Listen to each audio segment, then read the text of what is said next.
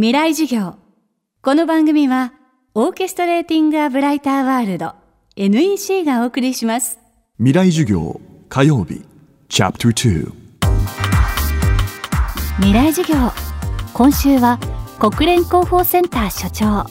根本薫さんの授業をお送りしています。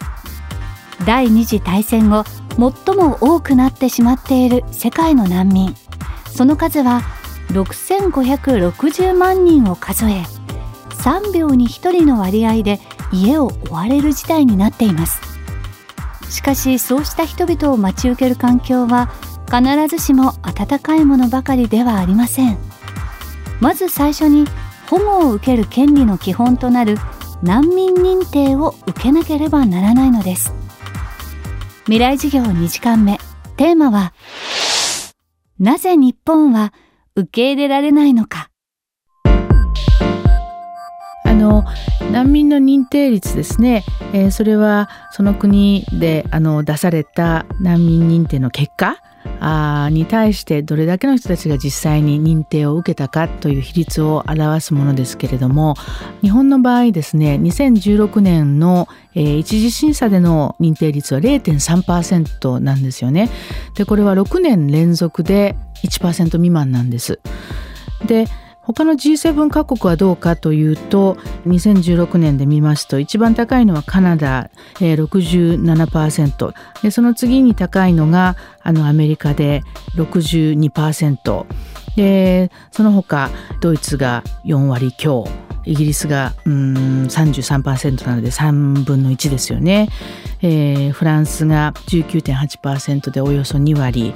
で G7 の中で、日本に次いで低いのがイタリアですけれどもこれで5.3%実数の世界なんですよね。でイタリアはもちろん認定率低いですけれども地中海を渡ってくる人たちがまずたどり着くのがイタリアでそこでの負担っていうものは大変大きなものがあるわけですよね。それに対して、えー、日本の場合0.3%と、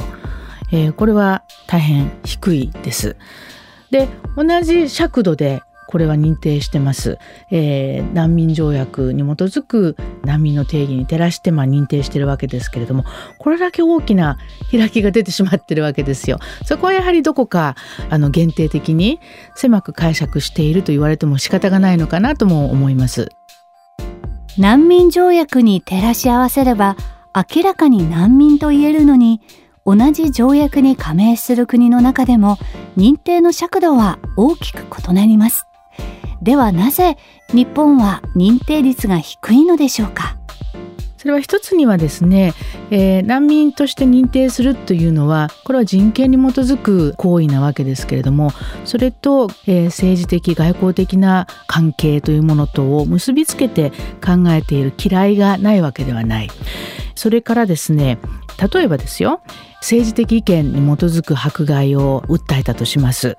でその時にですねある政治団体のリーダー格でなければそれを認めないというようなあの狭い解釈をしている嫌いがあるわけなんですね。まあ、一般のメンバーであってもですね活動が理由であるいは政治的意見の表明が理由で標的にされて、えー、国にとどまれないような状況というのはあの十分に考えうる可能性もあるわけですけれども、えー、そこが限定的に考えられたりあるいはですね難民申請する人に対して文書の証拠をあの過度に求めるということもあるようなんですね。とりあえず逃げてくるそういった人たちに対してやはりその証明する文章というものがなかなか準備できないという状況をですね理解する必要があるんではないのかなとも思うんですよね。その他国家主体による迫害とタリバンであったり IS であったりというようなその地域を実効支配している非国家主体によるあの深刻な人権侵害というものを、えー、非常に排除するようなそういう解釈もあるというふうに私は聞いています。あの私が感じるのはですね日本はいろんな意味でその世界の人権の議論の流れからちょっと取り残されてる部分があるんではないのかなと思うんですよね。あの様々な人権条約にはですね国内でその自分の救済を求めてですねあの戦ってはみたけれども自分が信じる結果が得られなかったそういう人は個人の資格で条約機関に対してあの通報してですね審査を求めるという個人通報制度というものがあるんですよ。それを一切日本は認めてないんですよね。そうするとですね、一人一人の個人と条約、それから条約の締約国で作ってる条約機関というもののこのつながりっていうことを日本で暮らしている私たちは一切その恩恵そういう制度があるにもかかわらずそういう恩恵を受けられませんしそれからそういうつながりがあるっていう意識それから認識っていうものも希薄ですよね。それがあの多くの国々でこれを認めてまして、えー、だからこそその人権あの条約っていうもの大切だそれから人権条約を加盟した国々で作っているその条約機関というものがいろんな意味で自分の権利を守ってくれるそういう立場にあるんだっていうような意識もその国々で暮らしている人たちにはあるわけなんですけれどもそういったところでですね非常にもったいないなっていうふうにも思うんですよね。今週の講師は国連広報センター所長の根本薫さん今日のテーマは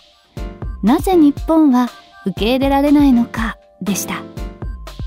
未来授業明日は日本で難民申請をしている人々の姿をお送りします